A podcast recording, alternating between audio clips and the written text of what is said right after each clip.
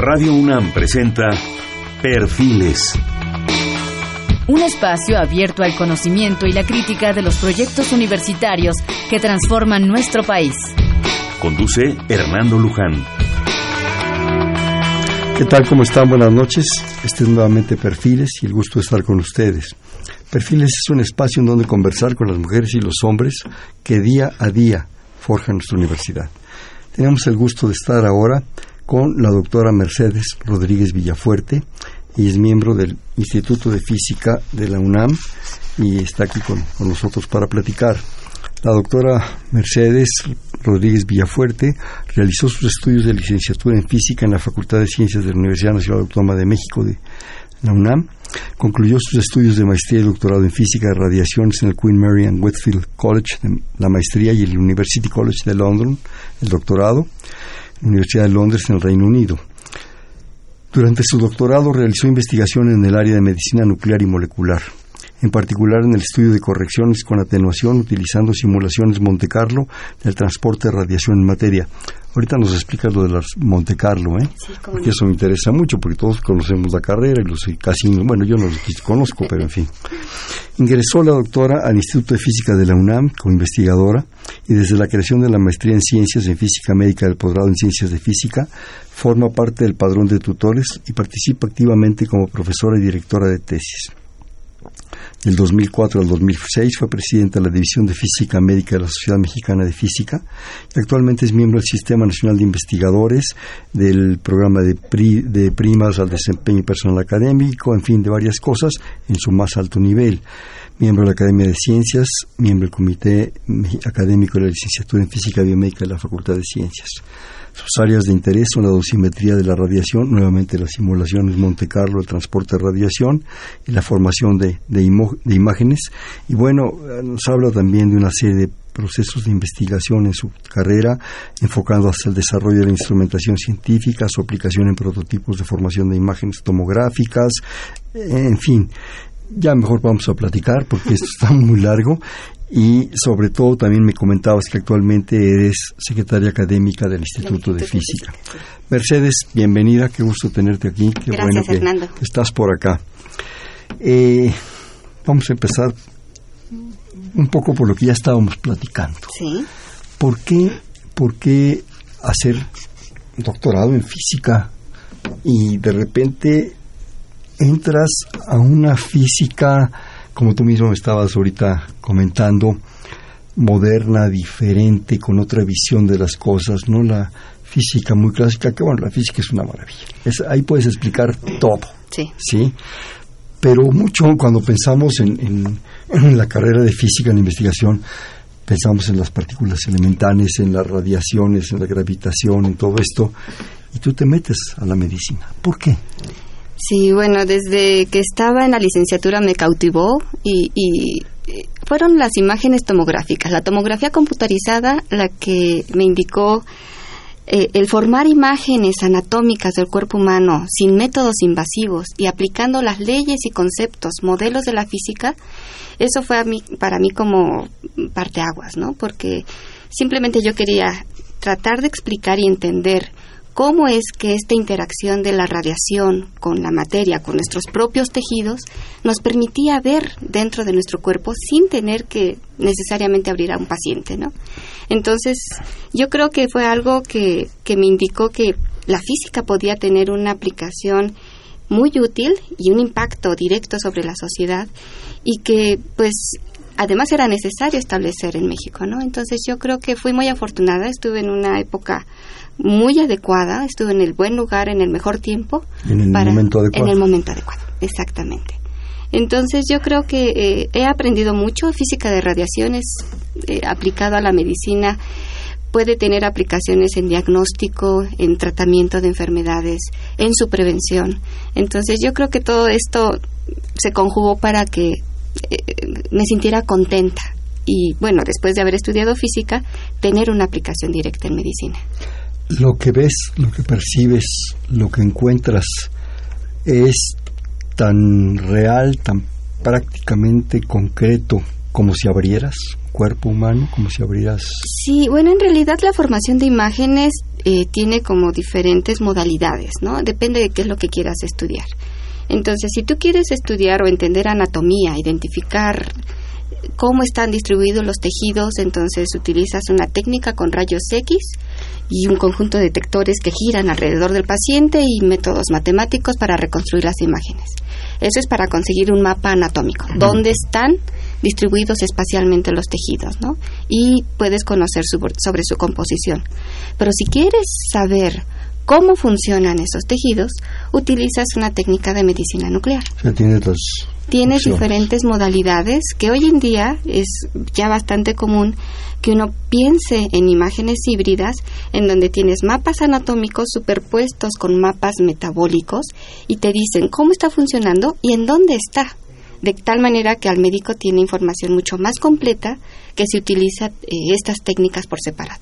Fidelidad también mucha fidelidad. De hecho, siempre hablamos de sensibilidad, de resolución espacial, de resolución temporal. O sea, estos conceptos que nosotros fácilmente los identificamos en física, pero aplicados a los aparatos que construimos o diseñamos para poder eh, obtener estas imágenes. Ahorita hace un momento, antes de empezar el programa, teníamos una breve discusión, digámoslo así, acerca de cómo han cambiado las formas de enseñanza, los métodos de enseñanza. Creo que este es un magnífico ejemplo. Eh, tal vez yo soy muy romántico y muy clásico. Y no quiero decir otras palabras porque, porque no. Pero bueno, este, esto es un gran avance, es una gran posibilidad. Te permite meterte, introducirte a niveles insospechados, sospechados. Pero el conocimiento sigue siendo el conocimiento. Y ahí está. De repente, con tus palabras me haces pensar qué hubiera hecho Da Vinci con esto. Wow, sí, yo, me imagino que hubiera hecho Röntgen cuando descubrió los rayos X y obtuvo la primera radiografía de la mano de su esposa, ¿no? Sí. Sí, sí, ciertamente los métodos de enseñanza han cambiado de manera tan drástica en donde yo, por ejemplo, tenía mis clases directamente en pizarrón, y, entonces para mí era como inimaginable tener una clase con un PowerPoint y con estas animaciones y y hoy en día uno se tiene que adaptar a eso. Entonces los chicos, por supuesto, tienen, los estudiantes tienen acceso al YouTube, tienen acceso a clases que se dan inclusive a distancia de estos grandes profesores de otras universidades. Y uno tiene que ponerse como al día, ¿no? Entonces, antes que yo hacía mis clases igual en pizarrón y las ecuaciones, etcétera, hoy en día tienen que presentarse, bueno, preferentemente en estas eh, presentaciones de PowerPoint, en donde uno eh, comienza a discutir en clase, puede hacer desarrollos junto al pizarrón, pero como que van de la mano, ¿sí? y en particular en la formación de imágenes en medicina como que es muy adecuado que uno utilice estas nuevas tecnologías porque puede mostrar la imagen que si el concepto de ruido selecciona regiones de interés o que si tomas la transformada de Fourier para entender ciertas características de la imagen o una manera de estudiarla de manera diferente, ¿no? Entonces te digo, todos estos conceptos de la física que puedes aplicarlo para interpretar o para optimizar un equipo, eso es realmente fascinante. En última instancia es medicina. Sí, pero los físicos médicos no son médicos. Son físicos. Pero estás hablando de medicina. Estoy hablando de, sí, algo que tiene una implicación en medicina y que le va a servir a los médicos para hacer un diagnóstico o tratamiento. Pero lo que voy es, y hablar de medicina es hablar del cuerpo humano. Sí. Es hablar del ser humano. Sí. Y es hablar del dolor y es hablar de vida y muerte. Sí. En última instancia. Así, visto de la forma más pedestre, si tú quieres. ¿No es inhumano esto? No te aleja a través de las computadoras. Digo, es eficiente, y una eficiencia que, y lo que viene, ni, ni nos lo estamos imaginando tú y yo en este momento. Lo que va a haber en esta área, de la cual tú estás siendo de alguna manera pues, precursora en México, en fin, qué maravilla que lo hagas y te admiramos por eso, pero en 20, 25 años ni tú misma te estás imaginando lo que viene. Y el ser humano, Mercedes, ¿dónde queda? Pues es justamente el ser humano nuestro objetivo principal de que tenga un mejor diagnóstico, que tenga, por ejemplo, un diagnóstico más temprano de su enfermedad antes de que empiece a causar síntomas mucho más serios y que si ya tiene la enfermedad, identificarla y dar el mejor tratamiento. Entonces, todo nuestro objetivo es tratar de diseñar mejores técnicas de diagnóstico y de tratamiento de enfermedades. Menos dolorosas. menos dolorosas, sí. Entonces, por ejemplo, podemos hablar de estos tratamientos en radioneurocirugía, en donde antes eh, los cirujanos llegaban con el bisturí y, y pues necesariamente abrían el cerebro para tal vez extraer un tumor. Hoy en día podemos utilizar haces de radiación de rayos X extremadamente, muy, haces muy intensos y extremadamente delgados para producir un efecto similar a una cirugía Un convencional. brutal. Sí. Entonces, en ese sentido, yo creo que hay avances enormes y que gracias a que existen estos equipos que se han podido desarrollar, podemos hacer este tipo de cirugías, eh, digamos, de alguna manera como virtuales, ¿no? En donde no necesariamente tenemos que abrir al paciente para poder llegar al tumor y extraerlo y- o causar el daño. ¿Tus alumnos son médicos? No, son físicos. No, de hecho, eh, por ejemplo, yo que participo en la maestría en física médica, uno de los requisitos es ser físico o haber, o haber estudiado una carrera afín. Entonces hemos tenido ingenieros y físicos. Pero ¿Y los médicos? los médicos ¿Y qué nosotros piensan los médicos? bueno, una vez que nos entienden y que ven la utilidad de los físicos médicos, yo creo que están muy contentos. Eh, O sea, para un médico es difícil, ciertamente, tal vez empezar esta relación. Pero son los físicos, por ejemplo, en un tratamiento de radioterapia, son los físicos quienes deciden por dónde van a ingresar, en qué dirección, cuánta radiación va a ingresar al paciente. Y una vez que se hace esa planeación, se sienta junto con el médico, junto con estas imágenes anatómicas que yo te he platicado, para identificar si la planeación del tratamiento es la adecuada para evitar daño a tejidos normales y provocar el mayor daño al tejido de El interés. menor al- daño. El, menor, el menor daño a tejidos normales y el mayor menor al daño tejido a tejido enfermo. tumoral, por ejemplo, sí.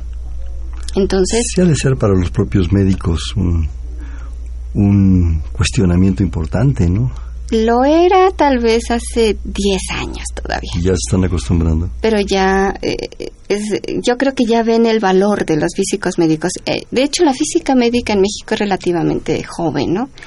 En Estados Unidos, en Europa, la física médica ya tiene muchos años, este, de tal manera que es común para los médicos tener esta colaboración cercana con los físicos médicos. Y en México yo creo que vamos muy bien.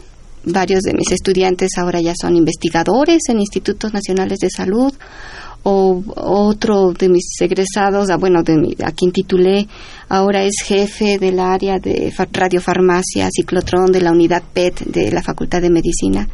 Entonces yo creo que lo están haciendo bien. Nosotros desde el punto de vista académico, dando las clases formales y demás, y ellos abriendo camino ya directamente en los hospitales. Y es algo que yo creo, y, y que bueno, pues es parte del progreso humano y es parte de la conciencia humana y el afán por saber. Esto no lo para nadie. No. El punto es, y no se trata de parar nada, lo que sea conocimiento que venga del que sea. La única cosa es aplicarlo de la mejor manera posible, conocerlo de la mejor manera posible, todas sus posibilidades, todas sus opciones, y a lo mejor no acabar con lo humano de lo humano. Al contrario, enriquecerlo. Eh, yo creo que esa es una gran posibilidad, una gran propuesta. Sí va a ser poco trabajoso ajustar, creo yo, ¿verdad? Te ha de estar tanto trabajo ajustar cosas en la mentalidad de las gentes, tanto de estudiantes como de los médicos, médicos establecidos, médicos a veces extraordinarios que existen en México. Tenemos gente extraordinaria. Yo quisiera un poco que, bueno, ya nos has hablado un poco de la importancia de estos sistemas y de que nos platicaras, bueno, antes que nada, este asunto de las situaciones Monte Carlo. Yo, yo traigo, desde que me mandaste tu información, a ver, porque Sí. creo que es esencial por lo que, por lo que yo entiendo aquí. Sí, de hecho cada vez eh, son más indispensables, eh, inclusive uno piensa en radioterapia. Bueno, una simulación Monte Carlo es esencialmente simular en computadora los procesos físicos que se llevan a cabo dentro del cuerpo debido a la interacción de la radiación ionizante con los diferentes tejidos. ¿Solamente en el cuerpo? Oh, puede ser en cualquier materia. De hecho, eh, si un cuarto necesita un blindaje, uno puede hacer una simulación Monte Carlo para identificar o optimizar el grosor del concreto o de diferentes materiales que necesitas para mantener el nivel de radiación ah, por debajo de un cierto nivel, ¿no? Entonces, en cualquier geometría, en cual- para cualquier material involucrado en esta geometría, nosotros tenemos las diferentes probabilidades, distribuciones de probabilidad de que ocurran ciertas interacciones, efectos. O sea, es teoría de probabilidades. Sí, y son dados que se lanzan de manera Como aleatoria. Como los casinos, por eso es Monte Carlo. Sí, pero estamos simulando las interacciones que ocurre de la radiación ionizante con los diferentes materiales. Y de esa manera nosotros podemos predecir, inclusive optimizar algún proceso en el que de manera experimental no podamos hacerlo. Entonces nosotros podemos jugar con la geometría. ¿Qué tal si esta estructura lo cambio por tal material? Identifico qué cambios hay, por ejemplo, en el flujo de radiación que logra salir de un acelerador lineal, por ejemplo, y de esa manera yo puedo optimizar. Entonces también tienes aquí una gran aplicación de matemáticas, de teoría de probabilidades, de estadística, de todo. Sí, de hecho es algo fascinante, es algo que se me ha olvidado comentar. Me encantaría que le vieran la cara, pero no, no estamos Sí. en televisión. No, es que la física médica es multidisciplinaria. Entonces, eh, podemos estar hablando de colaboraciones o de aportaciones de matemáticos, físicos, ingenieros, de una gran cantidad de gente que cada quien pone poco de su parte para Sudado. poder- exactamente. Entonces, eh, yo creo que es un área fascinante en ese sentido. Y las simulaciones Monte Carlo, por supuesto, juegan un papel indispensable. O sea, hoy en día muchos de los sistemas de planificación en radioterapia se basan en simulaciones en computadora, de estas simulaciones Monte Carlo, en el que identifican cómo, por ejemplo, hacer las planificaciones para causar el mayor daño al tejido tumoral, el menor daño al tejido normal. Y sobre todo, yo creo que es una gran ventaja esa invasión, porque en el fondo sigue siendo una invasión que te permita una mejor recuperación. Al no, al no abrir a esos tajarrazos terribles, ¿verdad? Y, el, pues el manoseo interno, porque deja de ser un manoseo, te, te evita una cantidad de dolor, de recuperación y sobre todo un impacto económico. Menos tiempo de cama, menos medicamentos, menos tiempo de médicos, de enfermeras y más eficiencia en los hospitales, en términos, no sé, de su operación, pero sí de su operatividad. Claro, sí. Bueno, también es importante decir que muchos de los sistemas que utilizamos en los hospitales son muy caros. Y claro, ahorita esto está empezando, digo, tenemos que... Exactamente. Entonces, es una inversión. Puedes, digamos, ahorrar por un lado, pero por otro lado necesitas una gran inversión para poder tener estos sistemas de última generación extremadamente sofisticados y funcionando de la manera adecuada para que puedas utilizarlos también de manera adecuada. Aquí también me, me llamas, digo, me mandas información de la medicina nuclear molecular. Sí. Bueno, yo eh, esencialmente me dedico o, he hecho mucho investigación en el área de medicina nuclear. Y en esta técnica lo que se pretende es el utilizar sustancias radiactivas que le inyectamos al paciente de alguna manera. Puede ser inyectado, puede ser inhalado o inclusive, inclusive puede ser comido. En el que ingresas este radiofármaco, se llama al paciente, una sustancia radiactiva y es a través de las emisiones de esa sustancia radiactiva que tú formas imágenes. Pero lo interesante es que ese radiofármaco que utilizas va a seguir una cierta trayectoria metabólica dentro del cuerpo y te permite obtener imágenes. ¿Marcador? Sí, un marcador, exactamente. Entonces, esta sustancia radiactiva se le une a un fármaco que sigue la trayectoria metabólica y si obtienes imágenes de esta emisión de radiación que está está saliendo de tu paciente, puedes conocer esta trayectoria metabólica, dónde se concentró, cómo se concentró, cuánto, y eso te da información de cómo tuvo? está funcionando. Mm. O sea, eso es una, digamos, otra herramienta adicional a la, a la cuestión de, de las radiaciones, de toda esta parte física. Eh, bueno, eh, ¿O lo que van pasa juntas es que con pegados. van juntas con pegados porque cuando hablamos, por ejemplo, de rayos X, esa es una radiación ionizante. Tiene esa energía, radiación electromagnética que tiene suficiente energía para atravesar el cuerpo humano, para atravesar los tejidos, llegar al detector del otro lado del paciente y eso lo utilizas para formar las imágenes. En este caso estamos hablando, en el caso de medicina nuclear, de una sustancia radiactiva que ingresa al paciente y la emisión de esta sustancia radiactiva también pueden ser de preferentemente rayos gamma, de tal manera que esta, estos rayos gamma logran salir del paciente y con esto también formas imágenes. O sea, juntas la parte de la tomografía de positrones, me estabas hablando un poco de ella, con la medicina nuclear y juntas estas dos grandes posibilidades para obtener una imagenología muy completa. Sí, complementaria de hecho. Complementaria y completa. Sí. Sí. Eh, eh, me hablas aquí un poco de la importancia de desarrollar, instrumentación científica a nivel de propósitos para aplicaciones en medicina. Bueno, yo creo que en general desarrollar instrumentación científica es vital en todas las ciencias. Es, vital en todas las ciencias. Porque no puedes eh, simplemente hablar de un área. Yo creo que todo a la larga se va a ir complementando. Lo que logran los astrónomos y lo que logran los otras áreas de investigación, te va aportando posibilidades. Pero en este caso, la instrumentación científica que, utilizan en, en, medicina física, medicina, medicina física, ¿cómo es su importancia, su trascendencia? ¿Dónde se produce? ¿La iremos a producir en México algún momento? Este, sí, o sea, yo creo que es factible. Y de hecho la instrumentación científica de estos grandes eh, equipos que se utilizan hoy en día en los hospitales nacieron a final de cuentas como prototipos en laboratorios pequeños de investigación en donde se hicieron propuestas iniciales y, y, a partir de ahí escaló en el sentido de que funciona para algo pequeño que puedes manejar en el laboratorio económico, bueno, económico entre entre comillas, eh, pero eh, lo optimizas y empiezas a hacerlo ahora sí pensando a gran escala cómo puede funcionar para un objeto como un paciente en el cual vas a necesitar tal vez miles de detectores alrededor de un túnel para poder obtener imágenes en un tiempo pequeñísimo para, por ejemplo, evitar que tu paciente se te mueva durante el estudio. Entonces, la instrumentación científica es vital, como tú dices, en todas las áreas, pero en particular en medicina es muy importante, porque tal vez estábamos acostumbrados a que estos equipos que llegaban a hospitales eran esencialmente cajas negras, ¿no? Es una caja negra en donde para hacerlo funcionar tienes que seguir un protocolo, apretar tal botón, no sé, ¿sí?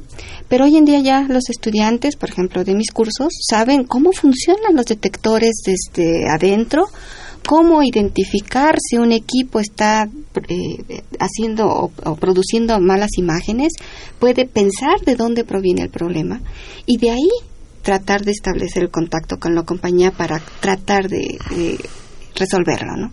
Entonces estás hablando también de una ingeniería muy sofisticada, porque antes nada más, eh, eh, como tú dices, las cajas negras, ese es un, ese es un símil de la teoría de sistemas de Bertalanffy, si mal no recuerdo, que le picas aquí y sale a ver qué sabe. En fin, es muy complicado, todavía hacemos un programa de eso, ¿no?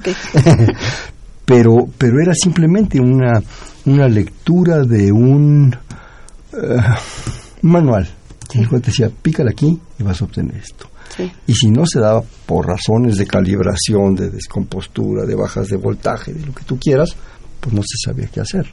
En cambio ahora el estudiante también está capacitado para entender la estructura de lo que está ahí adentro, ¿sí? en esa caja negra, y de obtener información que le permita pues modular el equipo. y utilizarlo de manera eficiente porque y adecuada, porque no se vale que si a una persona le sacan una tomografía computarizada y hay un error de calibración en el equipo, requiera un segundo estudio después de que se hayan dado cuenta de que hubo un problema de calibración. ¿sí? Entonces, hace rato platicábamos de la parte humana, ¿no?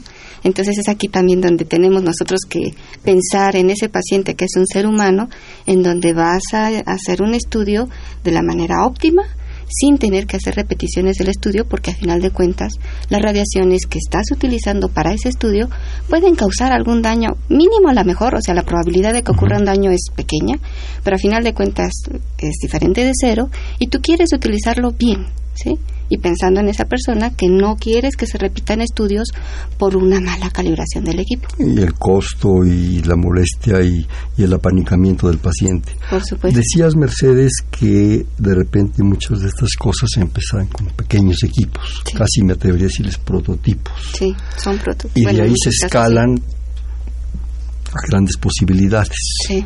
Eh, en México, ¿qué estamos haciendo?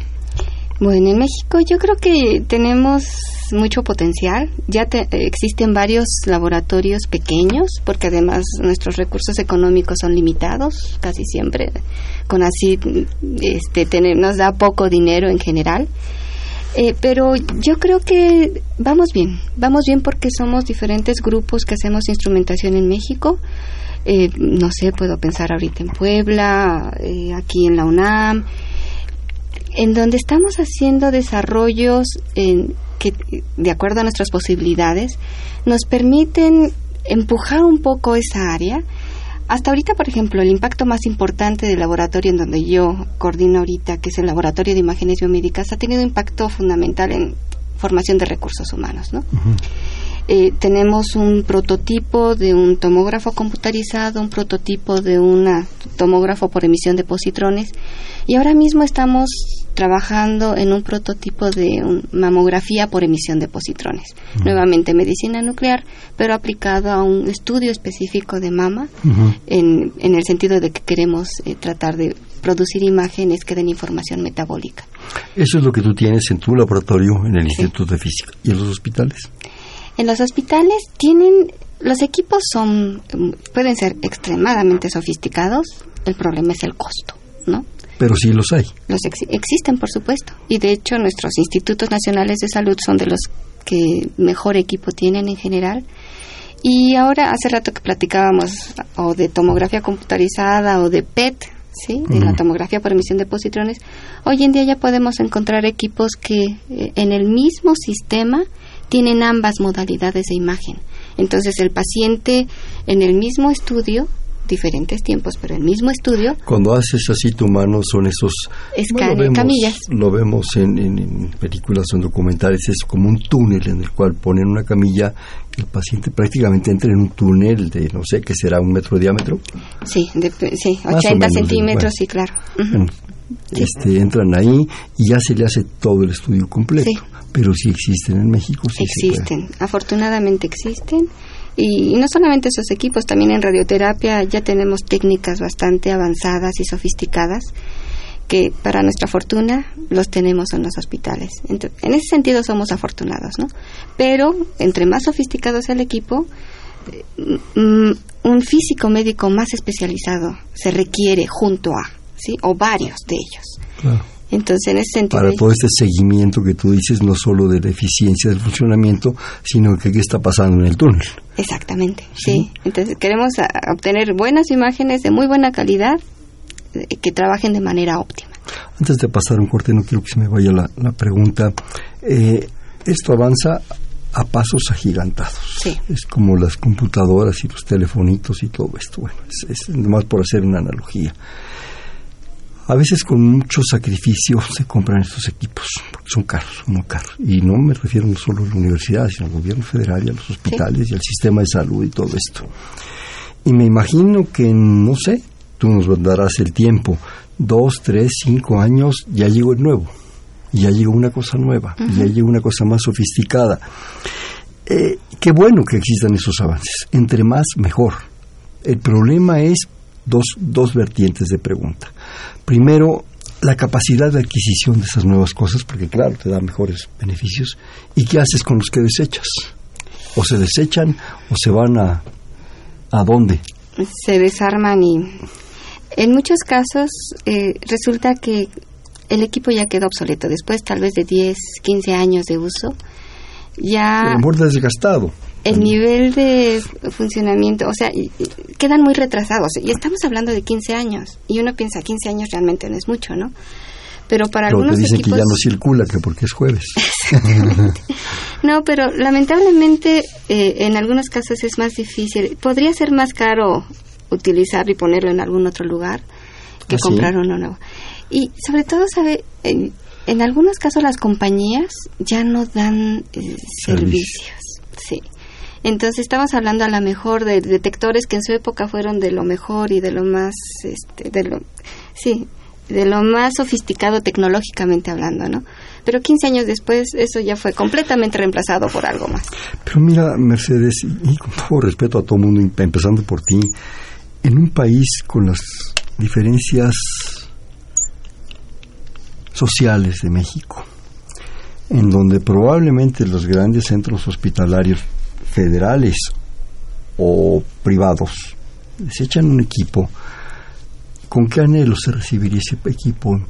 No quiero hablar de pueblos, ciudades pequeñas de México. No quiero hablar de las comunidades indígenas donde problemas de cuestiones de cáncer de mama y de muchas cosas es a veces ni no lo imaginamos. Pero en ciudades, digamos, pequeñas que tengan acceso a ciertas zonas rurales y, y ¿por qué no urbanas? No, no serían vistos con anhelo esos equipos. De hecho, eh, no desecharlo. Ay, caray, es que me da cosa. Sí, no, no, o sea, a lo mejor este, en muchos casos sí se reutilizan, en muchos Qué casos, bueno. ¿sí? Qué bueno, Mercedes. En Y otros- yo creo que ahí ustedes influyen también. Sí, en otros tantos, eh, ya el hecho de que no se dé servicio al equipo y de la, la compañía ya lo... Y bueno, eso ya, ya te lleva a palabras mayores. Exacto, entonces si ya no es utilizable, entonces eh, ya no te queda de otra. Entonces se desarma y ¿Se recicla?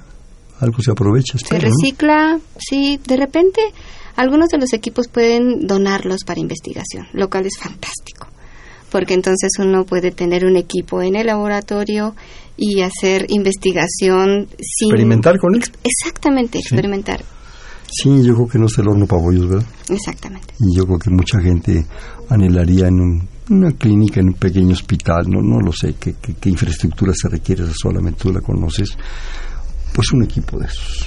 Sí, y es que pues, estamos hablando de diferentes equipos, ¿no? Desde los aceleradores lineales que se usan en radioterapia hasta a lo mejor mastógrafos o equipos de tomografía computarizada. Y que además yo creo que también tiene que ver mucho las condiciones climáticas y locales. Requieres instalaciones especiales, voltajes especiales, mm, humedades, condiciones, en fin, te, te llevas uno de esos equipos a la sierra de no sé dónde Exactamente. pero bueno, algo hay que hacer, ¿no? Oye, ¿me permites hacer un corte de estación? sí.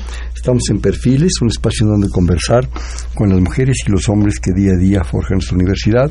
Estamos platicando pues muy a gusto y además de cosas bien interesantes con la doctora Mercedes Rodríguez Villafuertes, la actual eh, secretaria académica del Instituto de Física de la UNAM, en el 55 36 89 89. Te repito, 55 36 89 89.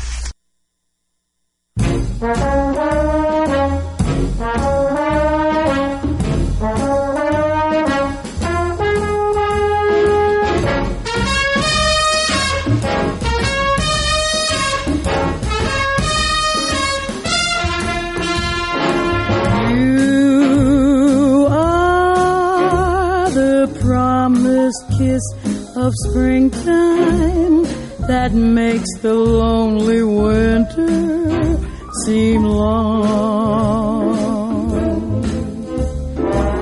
You are the breathless hush of evening that trembles on the brink of a lovely song.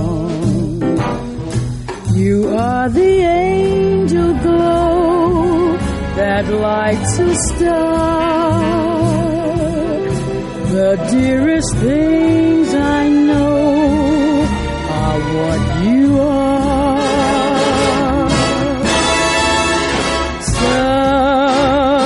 Someday, my Buenas noches, estamos en Perfiles. Este es un espacio donde conversar con las mujeres y los hombres que día a día forjan nuestra universidad. Les comentábamos que estábamos en el 55 36 89 89, platicando con la doctora Mercedes Rodríguez Villafuerte del Instituto de Física, su actual secretaria académica. Permíteme, antes de que sigamos, Mercedes, nos habla la señora de San Román desde Toluca, le agradecemos su llamada como siempre, señora. Este, un saludo a todos en el programa, bueno, porque me respecta, es necesario, te felicita y es muy interesante lo que estás diciendo. Aquí te la paso. ¿Sí? Bueno. Eh, hace un momento antes de entrar que platicamos, nos damos unos minutos para empezar a, calentar motores y desde que me llegó la información que me hiciste favor de enviarme, me llamó la atención una de tus de tus eh, de los puntos de las preguntas que sugerías de el, estu- el asunto de estudiar de, de investigar con roedores. Bueno es clásico típico que en todos los laboratorios por razones de calidad eh, animal, humana, de la responsabilidad que tenemos con los animales, cosa que me parece sensacional que cada vez sea más fuerte. Pero bueno, son animales que están, pequeños animales que están criados para eso, en granjas especiales, con condiciones especiales. No es que agarre uno al ratón de la cocina y lo meta ahí, ¿verdad? Este, pero bueno, son pequeños animales que nos ayudan a hacer investigación y que gracias a ellos hemos salvado muchas vidas, ¿no?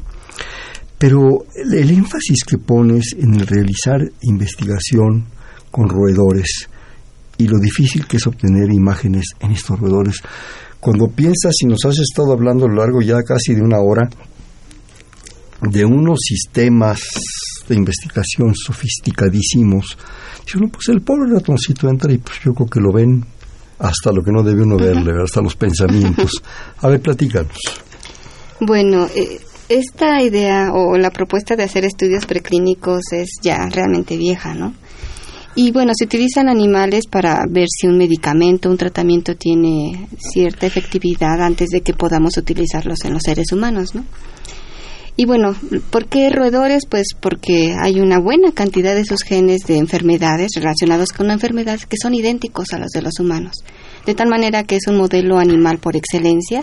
Mamíferos al fin todos. Y que se utiliza de manera este, bastante frecuente, ¿no? Es muy fácil criar y muy eficiente. Muy barato, Muy barato, pero muy además rápido. con las técnicas que tenemos, con las que contamos hoy en día, y es posible hacer estudios que le llamamos longitudinales, en donde al mismo ratón podemos hacerle en estudios a lo largo de su vida para identificar, por ejemplo, si hubo- tuvo efectividad un tratamiento. Entonces hay como muchas ventajas alrededor de, de de su uso, ¿no? Pero sin embargo, los roedores son muy ligeros, pesan como 20 gramos comparados con 70 kilos que puede pesar un humano. Su volumen de sangre es unos cuantos mililitros, ajá, comparado con litros que puede tener un ser humano.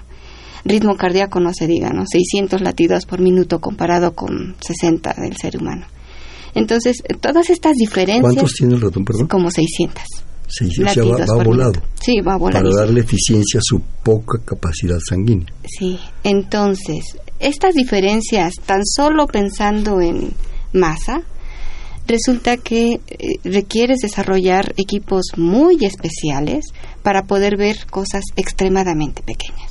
Entonces, mientras que en un humano a lo mejor el médico quiere ver estructuras de 4 milímetros de diámetro, digamos, en un ratón tú quieres ver Son micras. Sí, entonces cuando hablamos de tomografía computarizada podemos estar hablando de 50 a 30 micras. En estudios de medicina nuclear no somos tan afortunados, la resolución espacial no es tan buena. Entonces podríamos hablar de fracciones de milímetros, sí, en el mejor de los casos. Entonces, desarrollar este tipo de equipos para hacer estudios de ratones requiere mucha ingeniería, muchos desarrollos a muchos niveles para poder escalar el gran equipo que tenemos para estudiar seres humanos a tener un equipo adecuado para estudiar roedores. Eso nos habla de un doble reto en todos sentidos. Que entonces tienen que ser dos tipos de equipo. Sí, El chiquilín y el grande. exacto. Porque entonces el ratoncito, si lo metes ahí, pues capaz que lo destruyes dos segundos. Y un doble reto de costos, de eficiencia, de trabajo.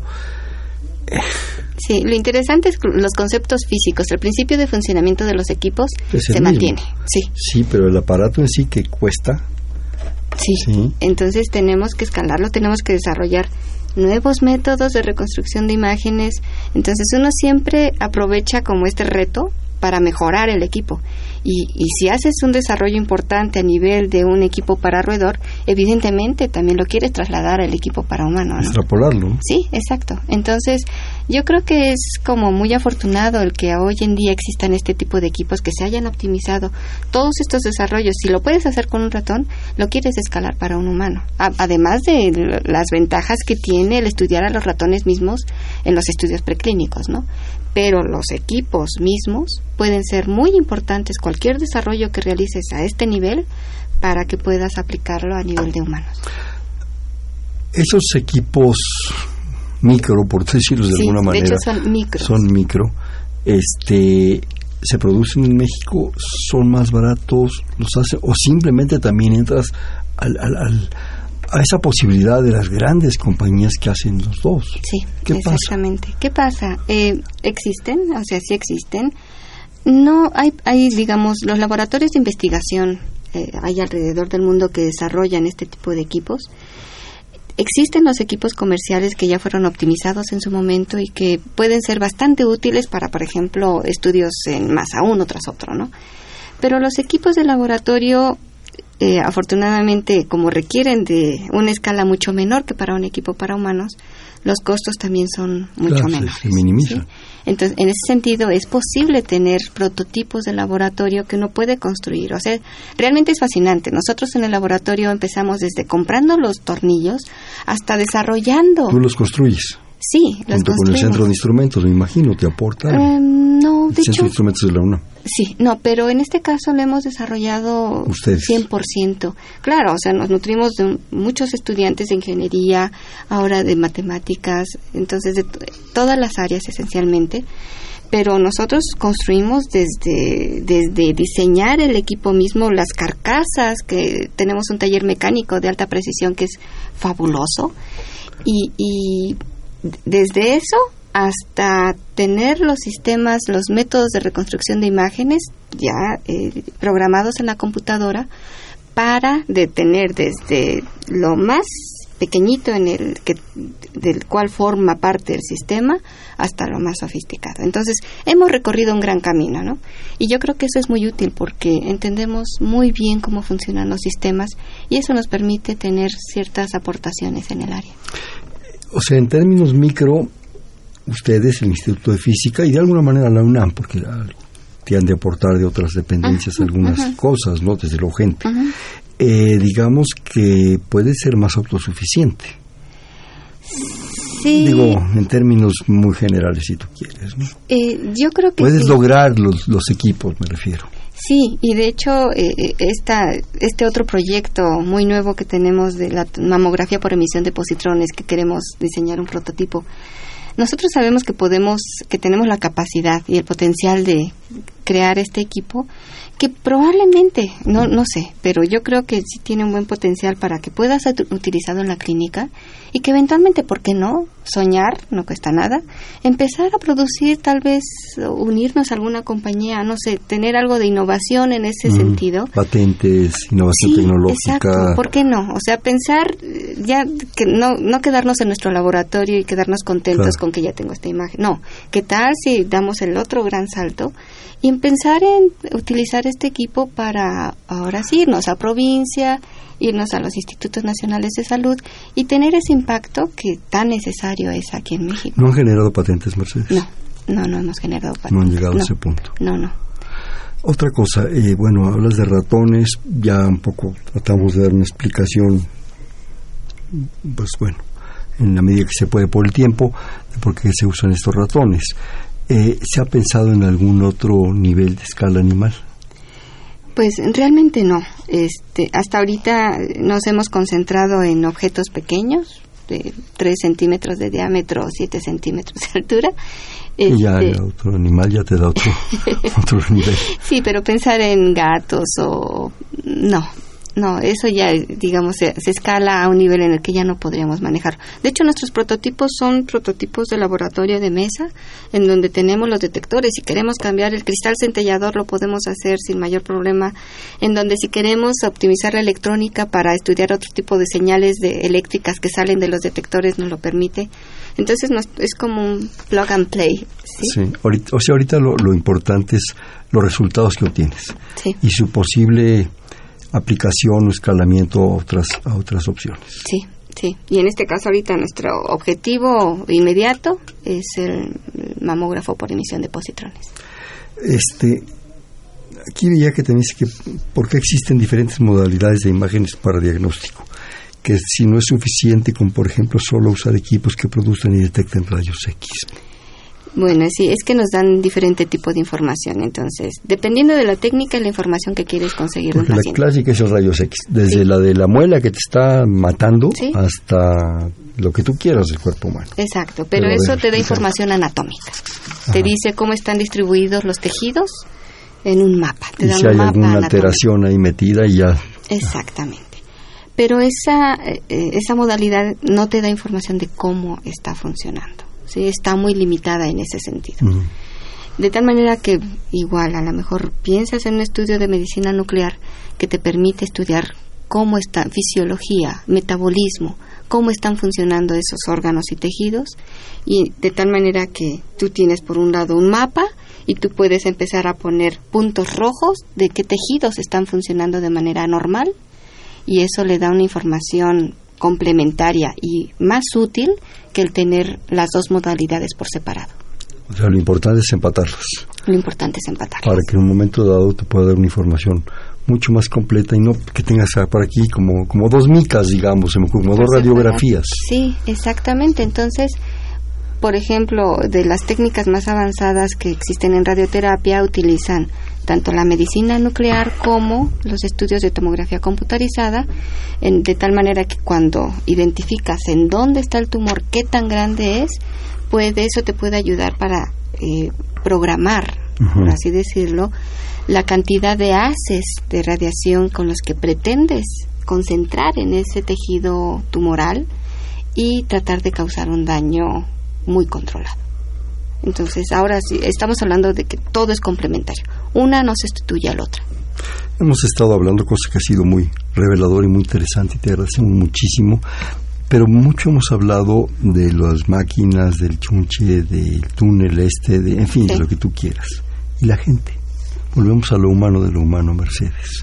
Empezando por ti, empezando por otros colegas investigadores, por tus estudiantes. Esa formación de gente, eso es lo más importante. Sí, Las cosas no son las cosas, no, sí. Yo, yo estoy muy contenta, o sea, yo realmente me siento muy satisfecha y muy feliz cuando veo a mis estudiantes, ex estudiantes, que de repente ya son investigadores, que, que ya son jefes de la unidad de XY. Eso es fascinante porque entonces uno ve el impacto directamente sobre estas ex estudiantes y que ellos a su vez tienen una gran responsabilidad y lo hacen muy bien. Entonces, en ese sentido, yo siento que mi contribución al área ha sido muy gratificante. Y la gente, ¿Los pacientes? tú, sí, no, no, tú estás hablando de, de tu satisfacción, de tu gratificación que te está dando esta propuesta, esta idea que de alguna manera tú has obligado, forzado, iniciado, ponle el adjetivo que quieras. Sí. Cualquiera, cualquiera te viene bien y si no yo se lo pongo. Pero y ellos, la gente, ¿qué piensan? Para empezar, ¿cómo llegan contigo? ¿Qué piensan? Eh, ¿Qué sienten? ¿Qué, qué se llevan? Eh, Yo creo que ellos están conven desde que entran, por ejemplo, a la maestría o que continúan hacia el doctorado, están convencidos de que su misión o lo que ellos desean es aplicar sus conocimientos de física en la medicina. Eh, están convencidos. Y una vez que tienen esta relación con los médicos, con los pacientes mismos, y que ven que su trabajo tiene un impacto directo sobre, en beneficio de ese paciente, ellos están más que contentos. Entonces, yo hasta ahorita no he sabido de ninguno de mis estudiantes, por lo menos, que haya decidido cambiar de área o de profesión, porque lo ven. O sea, ellos, eh, una vez que ven al paciente ahí, que lo llevan al, al, eh, cuarto para el tratamiento de radioterapia y demás, y que pueden ver directamente que eh, se levantan, que puede, que, que se empiezan a curar o que eso es muy gratificante para ellos. Entonces, en general, yo siento que están muy contentos. Tan contentos que, por supuesto, mantenemos nuestra relación y siempre, este, jefecita y... Sí. Entonces, yo creo que están contentos. Esa gente que, que, bueno, llega, se entusiasma, se hace una con toda la propuesta y contigo, y de alguna manera, bueno, se tienen que, que ir a otros lados a, a buscar su futuro, su, su destino, pero quedan marcados, Sí. quedan marcados. Eh, ¿Cómo los captas? Ellos solitos llegan, eh, toman conciencia de lo que se van a quedar marcados por las cosas. Este, yo creo que sí, y, y nosotros en las clases también hacemos énfasis en que tienen que aprender, que tienen que aprender muy bien, porque cualquier cosa que ellos hagan van a tener un impacto directo sobre pacientes. Entonces, esa responsabilidad que tienen en su profesión la tienen marcada y nosotros la enfatizamos todo el tiempo. Entonces, no se vale que cuando en un examen hacen un cálculo malo y me dicen, oye, pero es que utilicé la fórmula adecuada, sí, pero te equivocaste por un orden de magnitud, imagínate eso se lo das No, al paciente. No, eso es simplemente no es aceptable. Tirarle la cola al ratón. Entonces, no, yo creo que desde que ingresan, a, por ejemplo, a la maestría en física médica de la UNAM, eh, ya llevan la conciencia de que tienen que hacer las cosas bien y que no se eh, que no se tienen que equivocar, que, que tienen que hacer todo lo posible están, para están en juego muchas cosas, Mercedes. Exactamente, exactamente. Entonces, yo creo que lo, lo hacen muy bien, son en general muy responsables, eh, llevan muy bien la profesión y se mantienen actualizados. Yo creo que, que, que es un área muy bonita, ¿no? Para trabajar. Yo desde el lado de la academia, desde mis clases, metida en el laboratorio y ellos en el hospital, tratando con los pacientes. Pero vinculados, siguen vinculados de, de muchas maneras, ¿no? sí, sí. Oye, Mercedes, eh, el futuro, ¿cómo percibes un poco en, en- en términos de un, de un sueño, si tú quieres, la creación, hacia dónde van los equipos, pero sobre todo a dónde va esa visión integral, incluida la gente, incluidos estos estudiantes de la, de la física y la medicina? Esa, esa unión, ese matrimonio. Sí, yo creo que cada vez se está haciendo más sofisticado, todos los equipos se están haciendo más sofisticados. Hoy en día ya hablamos de equipos híbridos, ya hablamos del acoplamiento directo de un equipo de formación de imágenes junto con un sistema para impartir, dar eh, tratamientos en radioterapia. Vamos cada vez a haces más pequeños para incidir sobre volúmenes más pequeños Eficiencia más mayor grande. precisión, ¿sí? Entonces, el hecho de que vayamos a tratar tal vez tumores más peque cada vez más, pe- más pequeños y, y más difíciles de irradiar de acceder. va a requerir más precisión. Y eso quiere decir que tenemos que ser extremadamente cuidadosos, porque si estamos hablando de volúmenes blancos de, no sé, 2 milímetros, 3, 5 milímetros de diámetro, tú quieres utilizar los haces adecuados, porque como te digo, el propósito es dañar al tejido tumoral manteniendo eh, El entorno el entorno lo menos irradiado posible, ¿no? Para no causar un daño. Y el futuro en la formación de gentes. El futuro en la formación de gentes, yo creo que ahorita ya hace falta un doctorado en física médica. No, no lo tiene. No lo tenemos, no lo tenemos. Y bueno, una fracción de nuestros est- ex estudiantes han obtenido el doctorado, algunos Mm. de ellos los han salido al extranjero, otros lo han hecho en otras áreas, no sé, física aplicada de, pero no no en física médica como tal. Entonces yo creo que hacia ese hacia allá vamos, ¿no? Más programas de posgrado este en otras universidades, por supuesto, también. ¿Me permites? Nuevamente nos habla la señora Isla de San Román desde Toluca. Es muy alentador escuchar que haya presupuesto para hacer tantas investigaciones. Quisiéramos que hubiera más, pero bueno, hay, que aprovechar lo que hay. Y pregunta, ¿a través de la radiología se puede combatir el tumor? Por ejemplo, en el cerebro. No escucho bien porque la transmisión se interrumpió. Ups. bueno, ese Sí. es otro asunto. Sí, bueno, sí, ciertamente. De hecho, se utilizan radiaciones para poder, es- para poder eh, hacer daño de una manera controlada en un determinado tumor y eh, llegar al control. Bueno, nos habla también la señora María de Lourdes Gil desde Iztacalco. Felicidades por, el, felicidades por el excelente programa. Todo lo que se está diciendo es sumamente interesante. Pues más bien, señora, ustedes hacen los programas.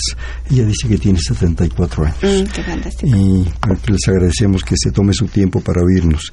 Y dice, respecto a que se están haciendo estudios con ratones, ella está dispuesta a prestarse como conejillos de indias para los estudios que se están haciendo y se deja su teléfono. qué, linda, pero, Sí. pero no se puede. No, no hay, se un- puede. hay una propuesta de bioética, señora, que nos impide hacer ese tipo de cosas. No sé si tú quieras comentar algo. Sí, no, Pero agradecerle infinitamente, de veras, que, que, que de veras.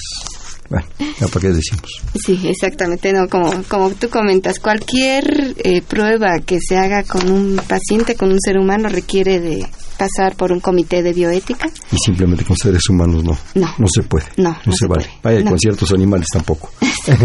¿Alguna rapidísima conclusión, Mercedes? Nos queda escaso un- unos segundos. Unos segundos. Bueno, yo creo que la física médica va, va muy bien Y yo quisiera como alentar a, a los físicos, a los ingenieros a que consideren esta opción como una para una especialización que yo creo que seguimos como urgidos y es necesario todavía estar. Más gente y gente padre. Exacto. Y preparada y comprometida. Sí, Oye, Mercedes, vamos a jugar bote pronto.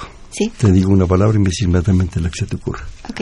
Medicina, Física, física, medicina. física y medicina. Eh, bienestar para el ser humano. Equipos, Sofisticados y funcionando bien.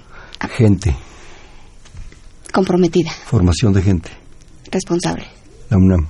Mm, lo mejor. ¿Quién eres tú? Mercedes Rodríguez Villafuerte. Bien, este fue Perfiles, un espacio en donde conversar con las mujeres y los hombres que día a día forjan nuestra universidad. En la coordinación, la doctora Silvia Torres. En la producción, Adriana Castellanos. En los controles, Humberto Sánchez Castejón. En la conducción, Hernando Luján. Perfiles, un espacio en donde conversar con las mujeres y los hombres que día a día forjan nuestra universidad. Estuvo con nosotros del Instituto de Física, su secretaria académica, la doctora Mercedes Rodríguez Villafuerte. Mercedes, muchísimas gracias. Gracias, Fernando, por la invitación. Gracias, buenas noches.